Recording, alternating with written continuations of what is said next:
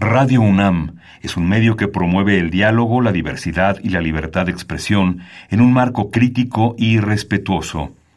Los comentarios expresados a lo largo de su programación reflejan la opinión de quien los emite, mas no de la radiodifusora. Radio UNAM presenta Al compás de la letra. Al compás de la letra. Un programa conducido por María Ángeles Comezaña.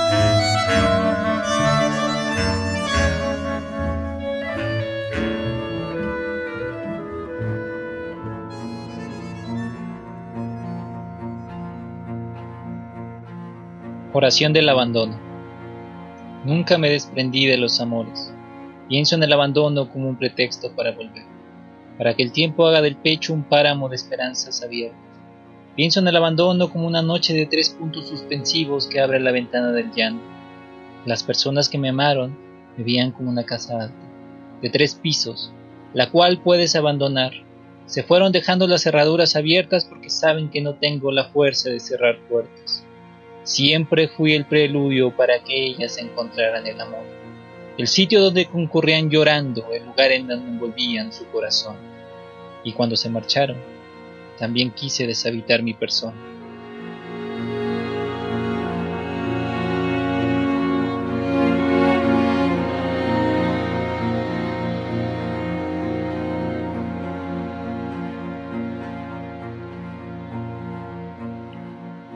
Muy buenas tardes, queridos amigos. Qué gustazo, un jueves de poesía a las seis de la tarde, escuchando voces jóvenes, voces llenas de, intensidades, de paisajes, de poemas, de metáforas.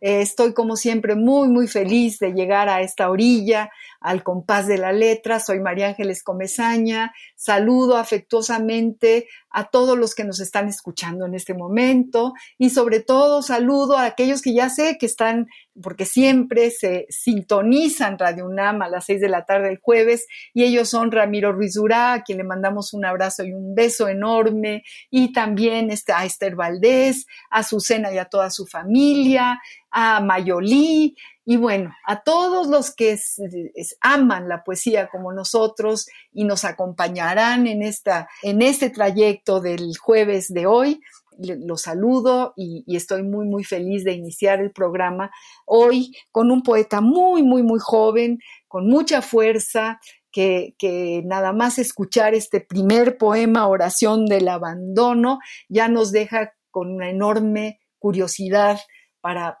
preguntarle cómo, cómo hace su poesía, qué, qué, es lo que a él le, le, inspira. Y bueno, Ricardo Plata, muchísimas gracias por estar aquí con nosotros la tarde de hoy. Muchísimas gracias. Eh, envío muchos saludos a toda la audiencia que nos está escuchando y estoy honrado con estar el día de hoy con ustedes. Honradísimos nosotros, Ricardo, y nos has mandado una muy pequeña semblanza tuya que iremos desarrollando a lo largo del programa para que todos los que te escuchamos te conozcamos mejor y voy a leer estas pequeñas notas que nos mandó el poeta invitado de, hoy, Ricardo Plata. Ricardo ha nacido en la Ciudad de México en 1994. Por ahí tiene un poema que dice que nació en un año con muchos nueves, y, y, bueno, lo constatamos aquí. Estudió letras hispánicas en la Universidad Autónoma Metropolitana eh, en Ixtapalapa, ¿verdad, Ricardo? Sí, ahí estudié mi licenciatura ahí en la UAM Iztapalapa. En la UAM, que es donde está la carrera de letras hispánicas. Él es autor del poemario Para habitar mi nombre bajo el sello editorial Literalia. Fue becario del Festival Interfaz los signos en rotación, fundador y director general de Cardenal, una revista literaria, y también del Encuentro Nacional de Escritores Jóvenes de la UAM Ixtapalapa. Fíjense nada más, ha publicado en muchas revistas, pero a, mí me, me, llena de curiosidad que nos cuentes eh, eh, es, esta trayectoria tuya, Ricardo. Has publicado en revistas mexicanas, en revistas de Argentina, de Perú, de Bélgica. Tus poemas han sido publicados en revistas de Serbia, de Turquía, de Pakistán, de Bangladesh, de la India, de Uzbekistán. Nos tienes que contar cómo y quién te tradujo, cómo llegaste a todos estos países. Cuéntanos, mi querido Ricardo. Eh, muchas gracias por esta introducción a mi obra, a mi persona también. Eh, es una pregunta muy bonita. Justamente esta expansión que tuvo mi obra se debió gracias a esta pandemia. Es una de las cosas buenas que me trajo vivir estas circunstancias. ¿Por qué? Porque decidimos lanzar en la revista Cardenal como un portal. Ahí encontré un poeta de Bangladesh, el cual lo tradujimos del inglés al español, y después él me dijo, ¿sabes qué? Me gusta tu obra, ¿por qué no la, la, la traduces al inglés? Y yo la publico en mi portal literario de Bangladesh. Y esa, y esa publicación me abrió las puertas a todos estos países en los que ahora he publicado, ¿no? Eh, generalmente siempre escribo en español. Mi traductora es la traductora de Cardenal Revista Literaria, que se llama Daniela Sánchez. Daniela me traduce al inglés y del inglés yo se los paso a, los demás portales literarios internacionales y ellos me traducen al idioma en, el cual se maneja en el país. Qué fantástico. ¿Y qué respuesta has tenido? ¿Qué, ha sucedido con, tu poesía en estos lugares tan lejanos, ¿no?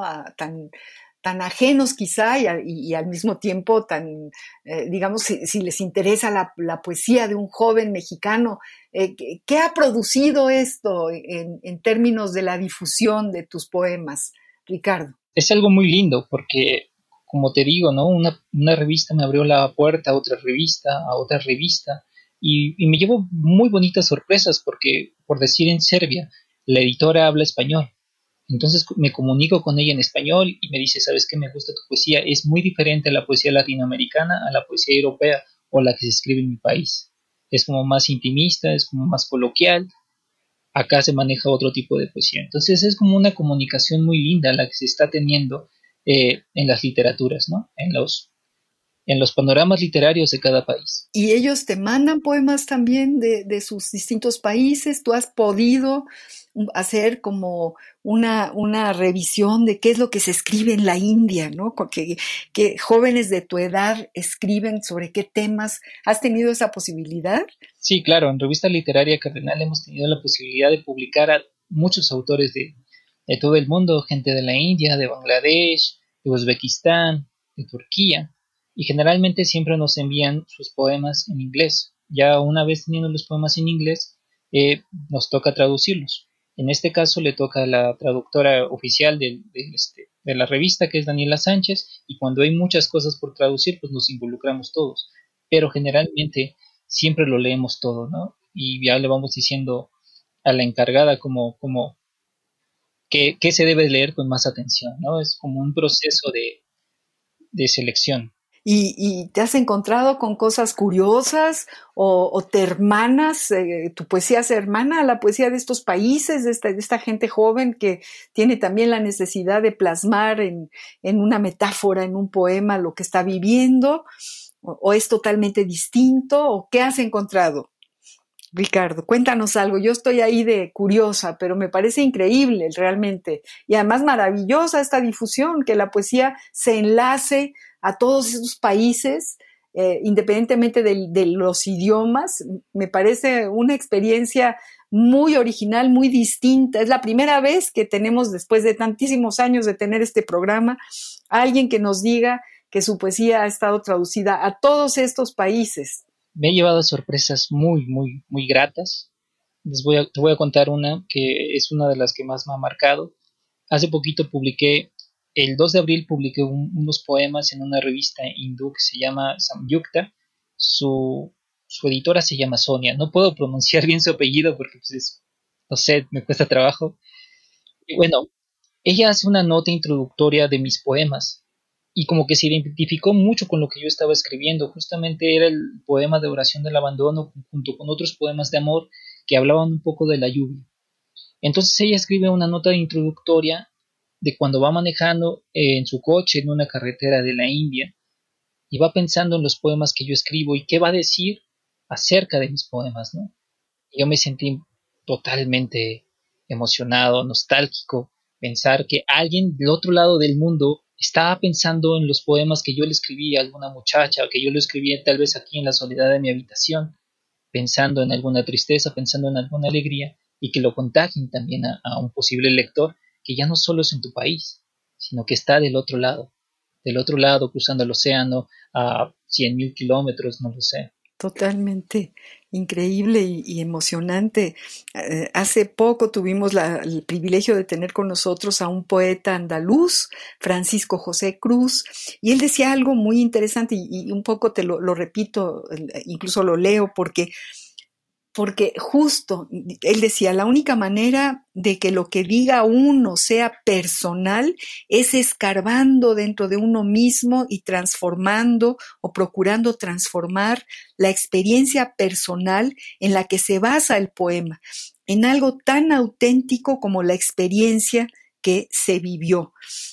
Yo no sé si, si la poesía sea tan universal, que sea un planeta en sí mismo donde todos los que escribimos o los que amamos la poesía eh, podemos transitar. Pero, pero lo que, ¿qué escarba una poeta hindú en, su interior? Escarba lo mismo que tú, eh, tener esa posibilidad de enlazarte con, con, un, pues es como, como encontrar eh, la, la, explicación de todo un continente o de todo un país, porque la poesía eh, te revela estas atmósferas que se, donde se escribe, ¿no? De donde se escribe. Entonces sí me parece fantástico y te felicito, Ricardo, que tengas esta, que seas este embajador, poeta, joven, en, todos estos países. ¿Y qué me dices de los otros, además de la India, de los otros países? Eh, fíjate tú, de Argentina, de Perú, de Pakistán, de Bangladesh, eh, de Turquía, de, Uzbekistán. ¿Tienes poemas? ¿Tienes una antología de poetas de estos lugares o ellos tienen todos tu poema eh, traducido a sus idiomas? en Latinoamérica hemos hecho una comunicación fantástica, con muchas revistas, portales literarios electrónicos. Entonces con, con Latinoamérica es un poco más sencillo, porque compartimos el idioma. Entonces sí tenemos este, eh, una comunicación más directa y una publicación más directa con los autores. Por decir que en Argentina hemos hecho una especie de comunicación poética con Perú, hicimos varios este, recitales en línea con Bolivia. Bolivia, apenas en marzo tuvimos una, una lectura vía Zoom. Es, lo, es una de las lecturas más hermosas en las cuales yo he participado porque los poetas bolivianos eran de distintas edades. Había un poeta, no sé, tal vez de 60 años y de nuestro lado había un poeta de 20 años, ¿no? Entonces nosotros estábamos aprendiendo de, de, cómo escribía ese poeta, ¿no? igual nosotros tratamos de, de, llevar a nuestros poetas consagrados, a nuestros maestros, con otros, eh, con otros autores latinoamericanos. Y en el caso de Uzbekistán, sí, eh, ellos nos traen sus autores, nos los recomiendan, nosotros los, los traducimos y los publicamos es una, es una comunicación hermosa la que estamos Digna llevando. del premio, mi, mi querido Ricardo, hermosísima. Justo la palabra que nuestro invitado Ricardo Plata, queridos amigos con quien estamos hablando y escuchando cosas tan interesantes y tan, tan distintas a, todas las que han venido a este compás, eh, pero realmente eh, es, es eh, muy interesante cómo en la orilla de la palabra que selecciona Ricardo Plata, está lo que estamos diciendo. Él dijo, nos pidió que la, ruta de la palabra de este programa fuera la esperanza. Y, esto que nos estás contando nos da una enorme esperanza de comunicación, de cercanía, de que somos lo mismo, de que sentimos como, como género humano eh, cosas semejantes, eh, necesitamos cosas semejantes, en fin, nos llena de esperanza esto que nos estás contando. Y bueno, para, para ir a nuestra cápsula de, de, de la ruta de la palabra, vamos a ver qué dice el diccionario del español de México sobre esta maravillosa y querida palabra esperanza. La ruta de la palabra.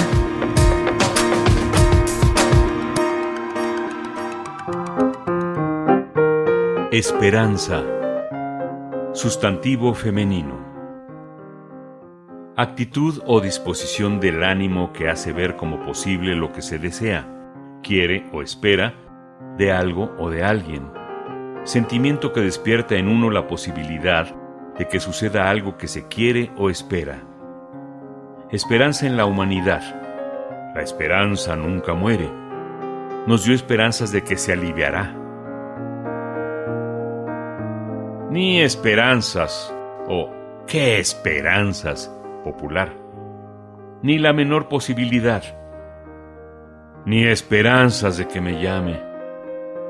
Ni esperanzas de que llueva Qué esperanzas de que vaya si no tengo dinero.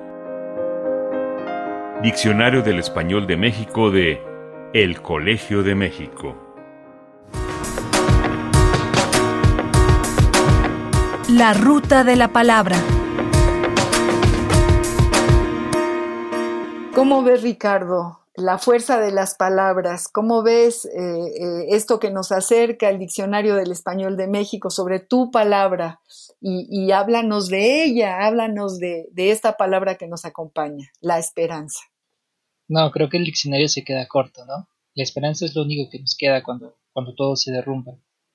Cuando ya no encuentras una salida, la esperanza. De hecho, la, la palabra yo la tengo tatuada en el brazo, esperanza. Elegí esta palabra porque hace un año y medio falleció mi tía. Entonces los doctores lo único que nos dijeron, ya no hay esperanza. Y yo decidí tatuármela, justo por eso, porque yo dije, bueno, es que la, la esperanza nunca debe desaparecer, siempre nos tiene que quedar aunque sea un resquicio pequeño donde pueda entrar, un rayo diminuto donde se asoma una luz que nos haga pensar en la esperanza. Es lo que no podemos perder, efectivamente. No, justamente por eso escogí la esperanza y, bueno, en, mis poemas hablo acerca de eso, ¿no? De que inclusive la esperanza de que alguien me escuche, de, de que alguien conecte en cualquier parte de México, en cualquier parte del mundo con mis poemas. Esa esperanza de dejarle al lector un rastro de mí y que lo haga suyo. Y por eso leíste Oración del Abandono, donde, donde ahí mencionas justamente, mencionas eh, un páramo de esperanzas abiertas, ¿no? Cuando, cuando te, te, te refieres a, al amor en general. E, es, es, muy bello este, este poema, Oración del Abandono. ¿De qué, de cuál de tus poemarios eh, está publicado este, este poema, Ricardo? Este poema no es de un un poemario inédito, todavía no ha salido. Este poema lo es un poema que me ha traído, me ha abierto las puertas a muchos lados. Con este poema es como, es el poema con el cual siempre inicio en las lecturas, el que mando las revistas. Es parte de una colección, de un libro que se llama De efímero placer del desorden, que se mantiene como, no inédito, pero en proceso de, de publicación. Publicación es muy bello. Nunca me desprendí de los amores. Pienso en el abandono, como un pretexto para volver, para que el tiempo haga del pecho un páramo de esperanzas abiertas. Qué bonito, eh, eh, qué, qué, bello poema, Ricardo querido. Estamos hablando con Ricardo Plata, queridos amigos, estamos tratando de llegar a la orilla de su camino, de, ir conociendo y reconociendo su, talento enorme, sus poemas. Yo te pregunto, eh, Ricardo, ¿cuándo empiezas a escribir? ¿Cuándo se detona en ti esta necesidad de sentarte en la hoja en blanco y decir, este soy y quiero escribirlo aquí? Sí, yo tenía 15 años cuando yo empecé a escribir poemas en una libreta Urban vieja que llevaba a la secundaria. Entonces yo decidí, a través de una antología que nos pidieron realizar en, la, en, tercero de secundaria, yo me enamoré de los poemas de Jaime Sabines, de Pablo Neruda, y empecé a agarrar esa libreta roja, porque era roja, y escribir poemas. Eran poemas que ahora los considero muy malos, ¿no? Han pasado 12 años de eso. Pero así comencé, escribiendo al amor, escribiendo a la tarde, pero sobre todo al amor. Y bueno, así comencé, ya después mis temas fueron cambiando, fui hablando de lo que sentía yo, esa indecisión eh, de ser joven, esa indecisión de no saber qué hacer con la vida, ¿no? ¿Qué voy a hacer?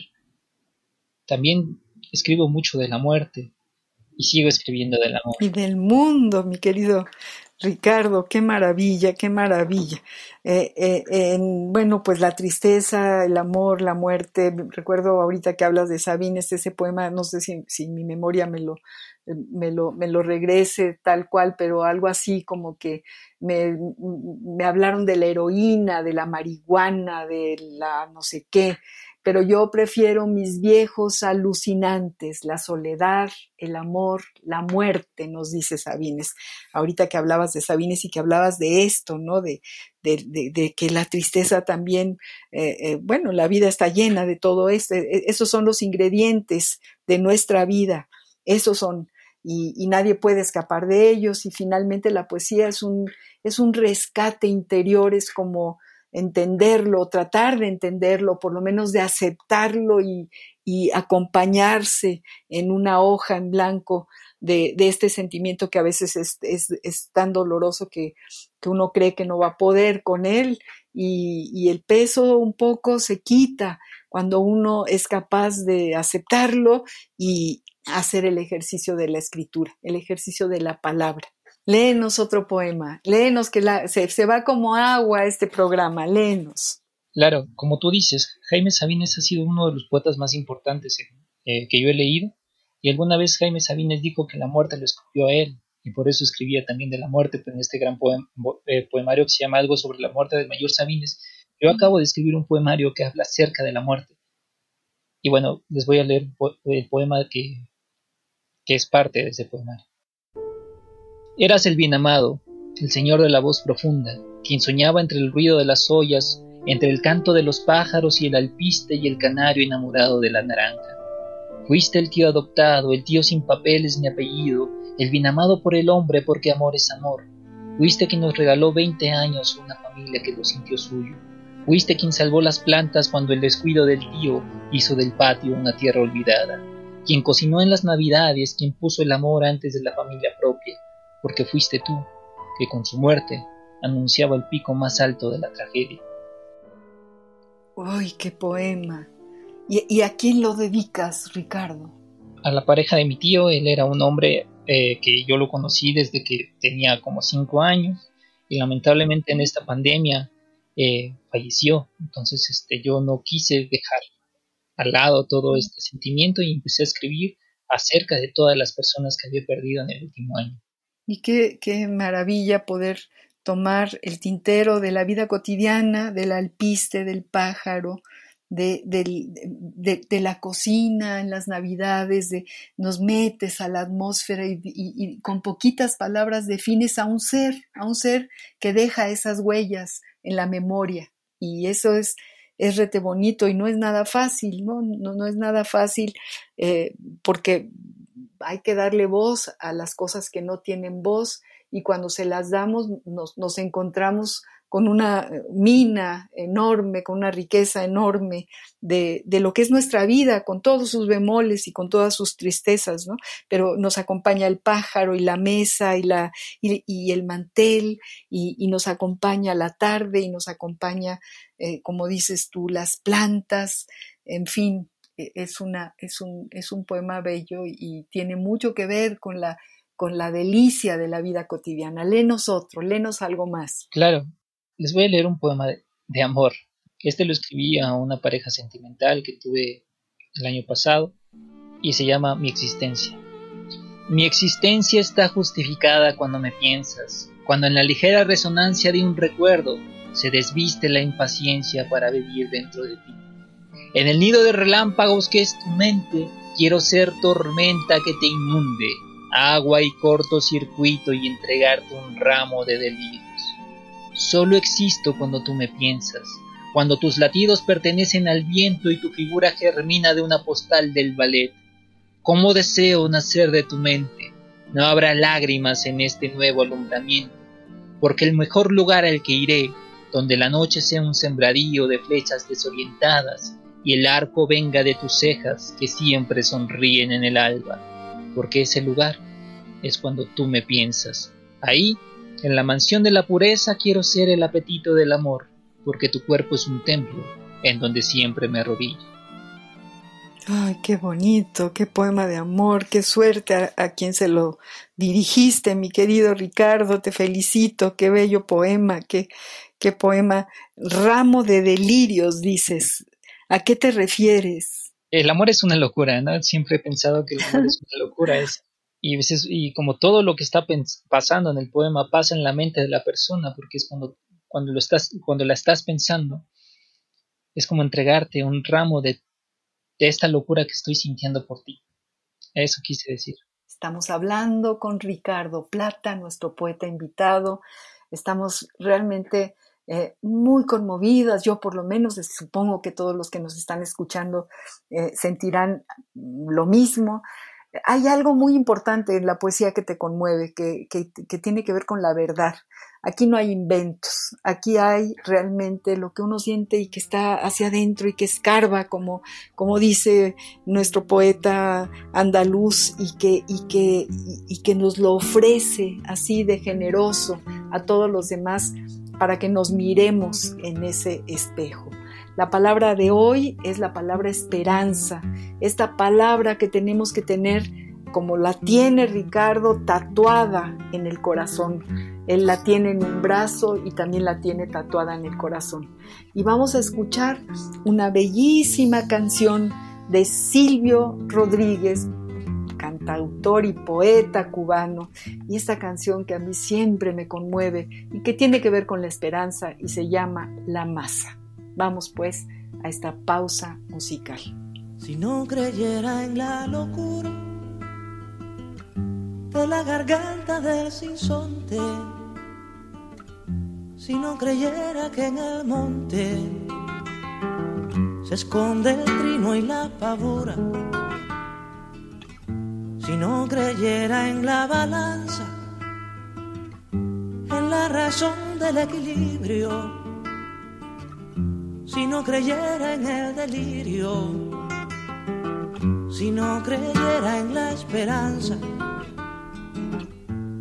si no creyera en lo que agencio, si no creyera en mi camino, si no creyera en mi sonido, si no creyera en mi silencio, qué cosa fuera qué cosa fuera la masa sin cantera, un amasijo hecho de cuerdas y tendones, un revoltijo de carne con madera, un instrumento sin mejores resplandores, que lucecitas montadas para escena, qué cosa fuera corazón, qué cosa fuera, qué cosa fuera la masa sin cantera.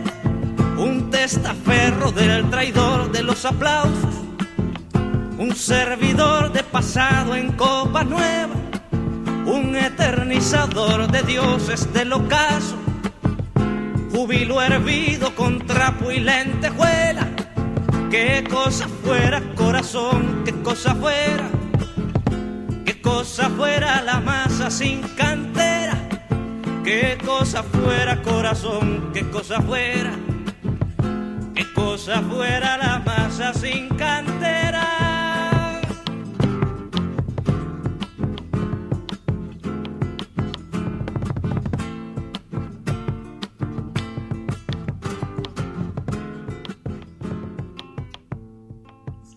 Pues acabamos de escuchar este poema grandioso, maravilloso, Silvio Rodríguez. Decía Fernández Retamar, que murió ah, recientemente, otro gran poeta cubano, que Silvio era el poeta de la canción, que Silvio Rodríguez era otro gran poeta y coincidimos absolutamente, nos ha acompañado durante todos los años desde que inicia su, trayectoria como cantautor y como poeta de, de, las canciones. Y este poema de La Masa, ¿qué te parece Ricardo Plata, esta belleza de canción? No, simplemente es espectacular, ¿no? Toda la música de Silvio es un viaje eh, poético totalmente. Es un viaje poético. Queridos amigos, como ustedes ya lo saben, estamos platicando sabrosamente con Ricardo Plata. Eh, nos está hablando de sus poemas, del montón de países donde ya es conocido, en Asia, en Europa, en América, eh, nos ha hablado de, de sus temas, del amor, de la muerte y sobre todo de la esperanza. Y aquí mismo nos encontramos con la esperanza, como dice Silvio, si no creyera en la esperanza, ¿no? ¿Qué cosa fuera la masa sin cantera? Es decir, realmente la esperanza permea y se cuela en la vida de todos para poder seguir viviendo. Nunca hay que perder esta esperanza. Eh, eh, Ricardo querido, léenos alguno de tus poemas, de, otro de tus poemarios, de lo que tengas ya preparado para leernos. Queremos seguir eh, conociéndote. Claro que sí. les voy a leer otro poema de amor. Viene dentro de un libro que se llama El año del sendero. La estética de la televisión se acomoda en el cuarto, en el rincón donde se juntan nuestras palabras. Honro la sabiduría de tu cuerpo, la experiencia ganada de tus otros amores, de desenredar tu cabello y desprenderte de la ropa del día. Un ángel se paraliza cada que te desnudas. Hay un sol de 32 grados naciendo de tus pies y una luna subiendo por tu abdomen completando cada una de sus fases. Tú me recuerdas a la mujer que soñé en mi infancia y me hablas de tu cintura enloquecida cuando la ama, te muestro en mi vientre la locura de tu pelvis, y la caricia sabrá enero por la tarde. Uy, qué, qué bello poema de amor, qué bello poema de amor. Tienes también una, un talento muy fino de, de acercarte a, lo erótico, a lo amoroso, a, a esta especie de, de laguna eh, que vas eh, en la que nos dejas eh, internarnos, ¿no? Una, una, laguna de agua dulce cuando te refieres al cuerpo de una mujer, a su espalda, a la sábana en algunos de tus poemas, cuando la sábana da vuelta y, y, nos llevas justo al momento del amor, pero con una finura y con una enorme sensibilidad.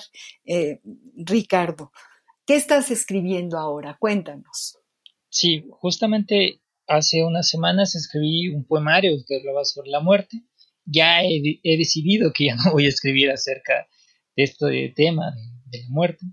Ahora me estoy dando un tiempo de silencio y inmediatamente después de este tiempo de silencio pretendo escribir un poemario que solo hable del amor, la cara opuesta del libro que he escrito. Muy bien, Ricardo. Vamos a pasar a una pequeña cápsula que nos gusta muchísimo, nos metemos en las cartas, nos metemos en los epistolarios. En tus poemas tú te refieres también a, cartas, de hecho las cartas eh, forman parte de la fuente de, alguna, de alguno de tus poemarios, según lo que yo leí en lo que tú me mandaste. Y bueno, hemos seleccionado una carta que es verdaderamente conmovedora, fuerte y tremenda, y que tiene que ver con la mayor de las esperanzas, que es cuando alguien está buscando a un ser desaparecido. La esperanza es el motor, es la energía, es la fuerza para no tirar la toalla y para seguir adelante. Y en este caso, la carta que seleccionamos es ni más ni menos del gran, gran, gran poeta Juan Gelman, a, quien conocí, tuve el privilegio, gracias a José Ángel Leiva, de conocerlo y desde luego leerlo. Y él escribe una carta maravillosa a su nieto, a su nieto desaparecido, a ese nieto que buscó durante años y años y lo encontró. Cosas increíbles, algo verdadero. Es una historia tremenda, es una historia humana que nos, que nos conmueve brutalmente. Vamos a leer esta carta eh, y a ver tú qué me dices de tus cartas y qué te parece esta carta del poeta Juan Gelman. Epistolario. Domicilio conocido. Domicilio conocido. Juan Gelman. Carta abierta a mi nieto Dentro de seis meses cumplirás 19 años. Habrás nacido algún día de octubre de 1976 en un campo de concentración. Poco antes o poco después de tu nacimiento, el mismo mes y año, asesinaron a tu padre de un tiro en la nuca, disparado a menos de medio metro de distancia. Él estaba inerme y lo asesinó un comando militar, tal vez el mismo que lo secuestró con tu madre el 24 de agosto en Buenos Aires y los llevó al campo de concentración Automotores Orleti. Tu padre se llamaba Marcelo, tu madre Claudia. Los dos tenían 20 años y vos, siete meses en el vientre materno cuando eso ocurrió. A ella la trasladaron y a vos con ella cuando estuvo a punto de parir. Debe haber dado a luz solita bajo la mirada de algún médico cómplice de la dictadura militar. Te sacaron entonces de su lado y fuiste a parar, así era casi siempre, a manos de una pareja estéril de marido militar o policía o juez o periodista amigo de policía o militar. Había entonces una lista de espera siniestra para cada campo de concentración. Los anotados esperaban quedarse con el hijo robado a las prisioneras que parían y con alguna excepción eran asesinadas inmediatamente después. Me resulta muy extraño hablarte de mis hijos como tus padres que no fueron. No sé si sos varón o mujer. Sé que naciste. Me lo aseguró el padre Fiorello Cavalli de la Secretaría de Estado del Vaticano en febrero de 1978. Desde entonces me pregunto, ¿cuál ha sido tu destino? Me asaltan ideas contrarias. Por un lado siempre me repugna la posibilidad de que llamaras papá a un militar o policía ladrón de voz o a un amigo de los asesinos de tus padres. Por otro lado, siempre quise que cualquiera hubiese sido el hogar al que fuiste a parar, te criaran y educaran bien y te quisieran mucho. También pensé todos estos años en qué hacer si te encontraba, si arrancarte del hogar que tenías o hablar con tus padres adoptivos para establecer un acuerdo que me permitiera verte y acompañarte, siempre sobre la base de que supieras vos quién eras y de dónde venías. El dilema se reiteraba cada vez, y fueron varias, que asomaba la posibilidad de que las abuelas de Plaza de Mayo te hubieran encontrado. Me preocupaba que padecieras así una doble herida, una suerte de hachazo en el tejido de tu subjetividad en formación pero ahora eres grande. Puedes enterarte de quién eres y decidir después qué hacer con lo que fuiste.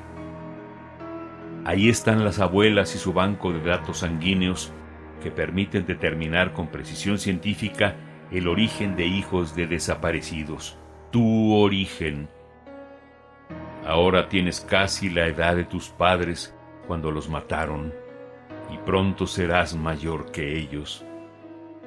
Ellos se quedaron en los veinte años para siempre. Soñaban mucho contigo y con un mundo más habitable para ti. Los sueños de Marcelo y Claudia no se han cumplido todavía. Menos vos, que naciste y estás quién sabe dónde ni con quién. Tal vez tengas los ojos verde grises de mi hijo o los ojos color castaño de su mujer, que poseían un brillo especial y tierno y pícaro. ¿Quién sabe cómo serás si sos varón? ¿Quién sabe cómo serás si sos mujer? A lo mejor podés salir de ese misterio para entrar en otro, el del encuentro con un abuelo que te espera. 12 de abril de 1995 Carta publicada en el semanario Brecha, Montevideo, el 23 de diciembre de 1998.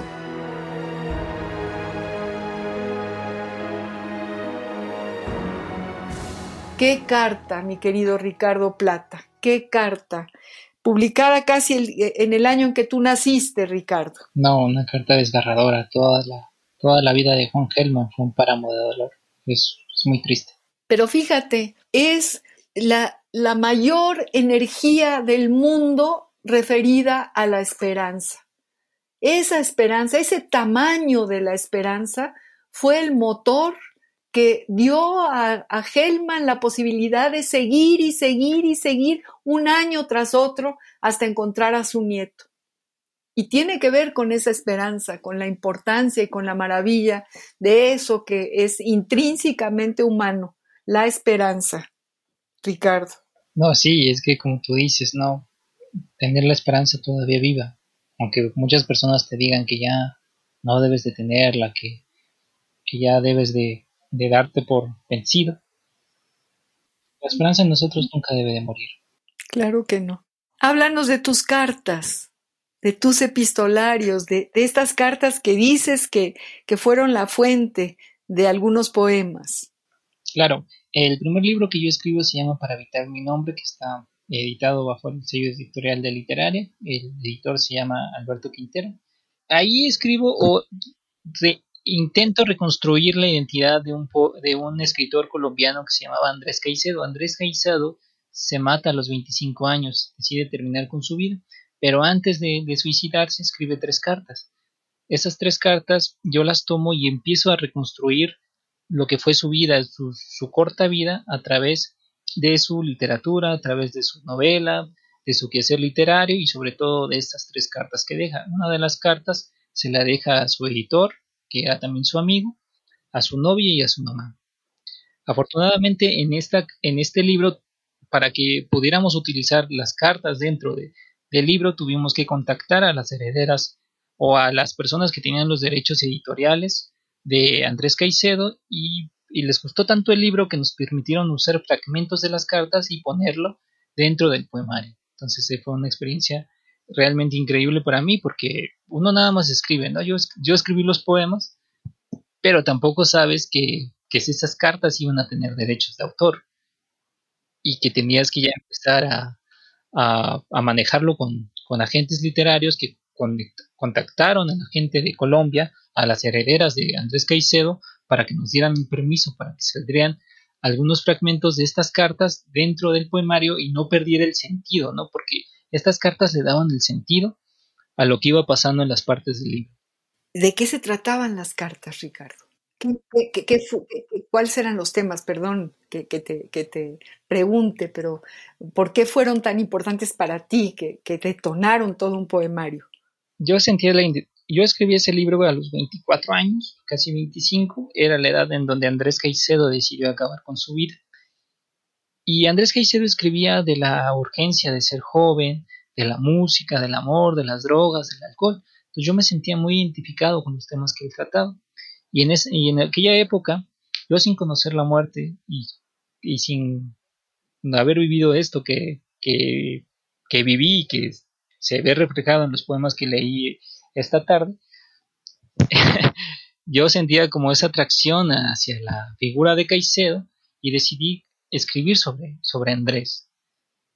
Él, y este, este poemario habla justamente de eso, ¿no? De la urgencia de ser joven, de la muerte, del amor, de las adicciones como el alcohol, el cigarro, y reconstruir lo que ya estaba y traerlo a México, ¿no? Como que reconstruir la historia, pero esta vez contada a través de mi pluma hacia una, a una audiencia mexicana. ¿Por qué no nos lees algo? ¿Tienes algún poema de estos ahí cerca de ti? Claro, aquí tengo un poema, justamente este poema es el que le da nombre al libro, que bueno, el libro se llama Para evitar mi nombre, porque justamente yo tenía una clase en la universidad, porque este, poema, este poemario lo escribí cuando yo iba en, en la universidad, que un maestro nos decía, ustedes saben quién son porque todos los días se ven al espejo. Si ustedes no se vieran al espejo, no sabrían quién, quién, perderían totalmente el contexto de las personas que son.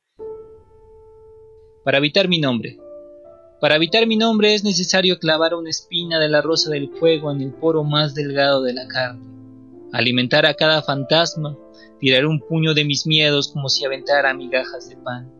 Es necesario mirar las fotografías donde me quedo solo, apretujado en una zona de silencio. Es reconocer que te gusta el sexo sin preservativos por esa sensación de amar al filo de la muerte. Para evitar mi cuerpo, esa celda de barrotes delgados, debo reconocer un cuerpo es una prisión de la memoria.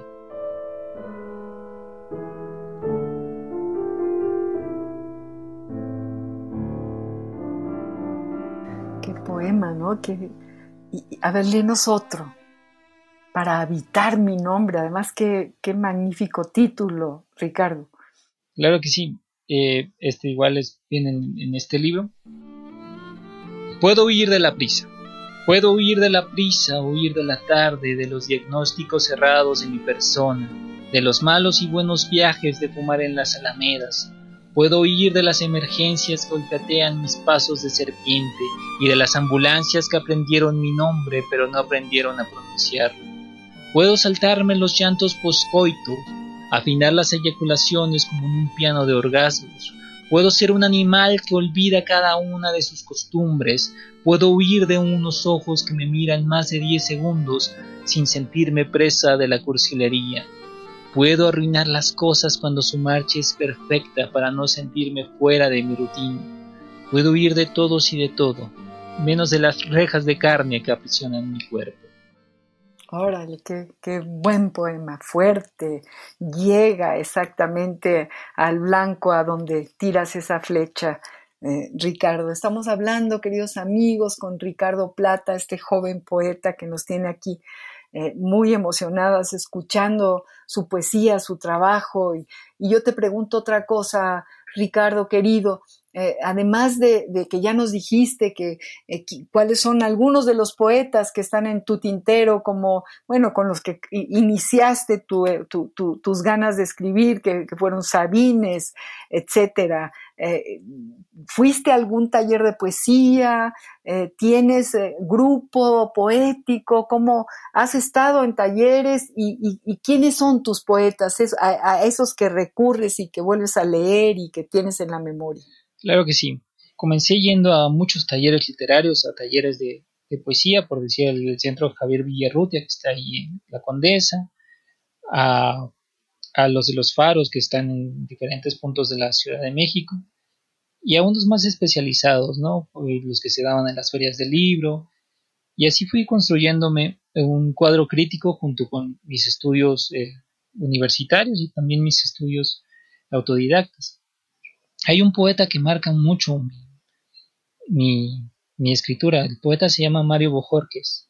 Es uno de los poetas mexicanos más importantes que están. El poeta es, joven, tiene 52 años, ha ganado el premio Aguascalientes.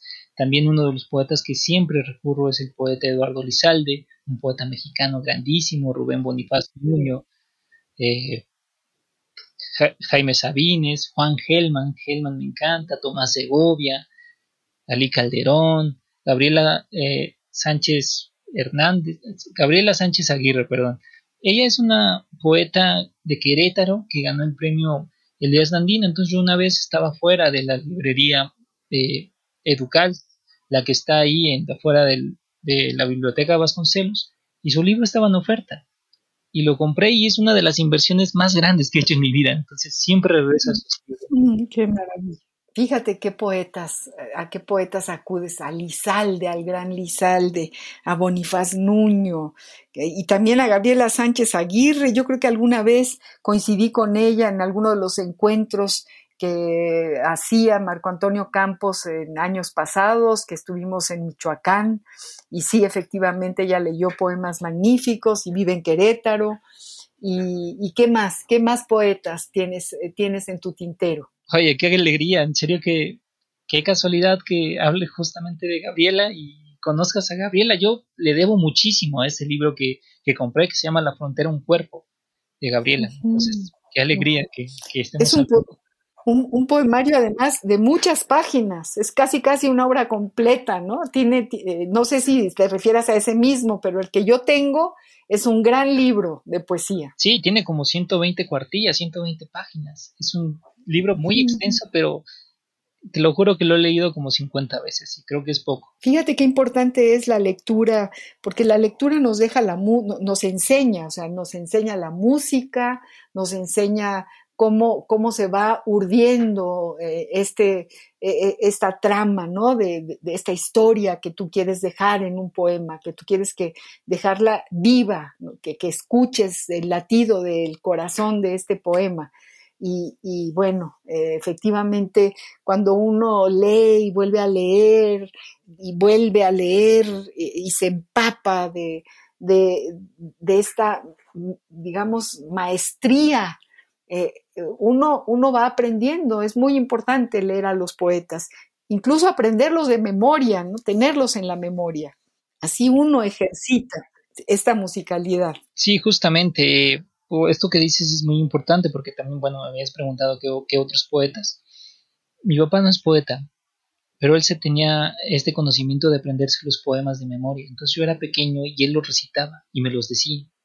Entonces yo crecí escuchándolo recitar poemas, poemas de Manuel Acuña, de Pablo Neruda, de Jaime Sabines, y siempre fue como esta interacción a través de su voz, mis primeros pasos en la poesía, porque yo sin saberlo estaba generando un ritmo a través de su voz. Fíjate, Ricardo, qué maravilla. Le damos un abrazo a tu papá porque te inoculó la, la, la, la necesidad y la emoción de la poesía. Qué, qué gusto me da, qué bueno, lo felicito y te felicito por ese papá. Mi querido Ricardo Plata, estamos llegando al final del programa.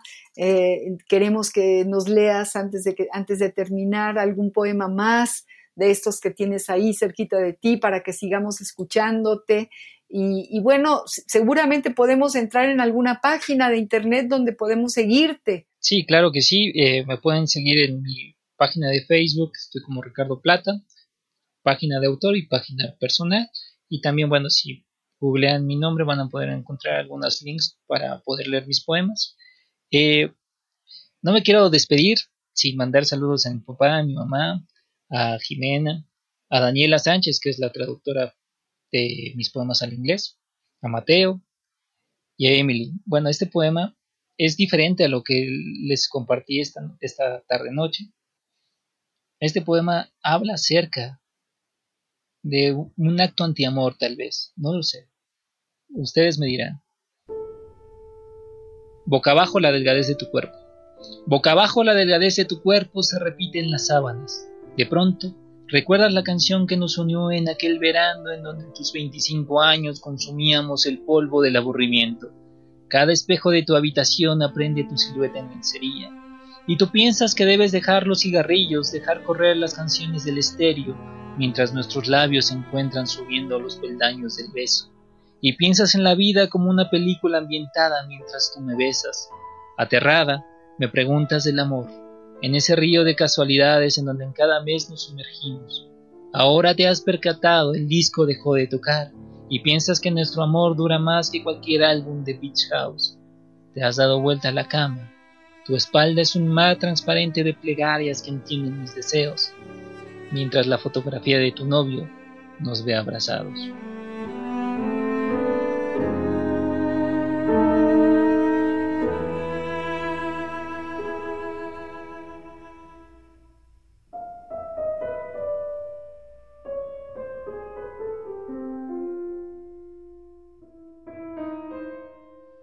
De ese poema justamente hablé hace un ratitito. Me encanta, me encanta Ricardo Platas. No sabes cómo te agradezco que hayas aceptado estar con nosotros, aceptado estar en, este compás del jueves, de, que, ya tenemos una tradición, ya es un, ya es un programa añero, afortunadamente, y nos encanta que los jóvenes acudan y estén cerca de nosotros. Eh, eh, estamos, hemos escuchado, queridos amigos, la poesía de, de, este joven Ricardo Plata. En alguno de sus poemas dice que él está hecho de pan y promesas. Y bueno, promete muchísimo, promete como gran poeta y lo felicitamos y te agradecemos mucho que hayas estado con nosotros, mi querido Ricardo. No, yo soy el que les tengo que agradecer. Gracias, Ivonne. Gracias, María Ángeles. Esta noche ha sido divina para mí. Muchas gracias por dejar que les lea mis poemas. Creo que siempre es un ejercicio bien interesante que, que uno lea sus poemas y que alguien más los pueda escuchar. Muchas gracias por eso. Y muchas gracias por ser esta ventana abierta. Claro que sí, Ricardo. Gracias, queridos amigos. Terminamos el compás de la letra de hoy. Eh, le agradezco muchísimo, como siempre, a Ivonne Gallardo, nuestra productora. Agradezco a todos los que nos han, han, escuchado, los que han estado cerca de nosotros. Yo soy María Ángeles Comezaña. Los espero el próximo jueves al compás de la letra. Radio UNAM presentó Al compás de la letra. Al compás de la letra. Un programa conducido por María Ángeles Comezaña.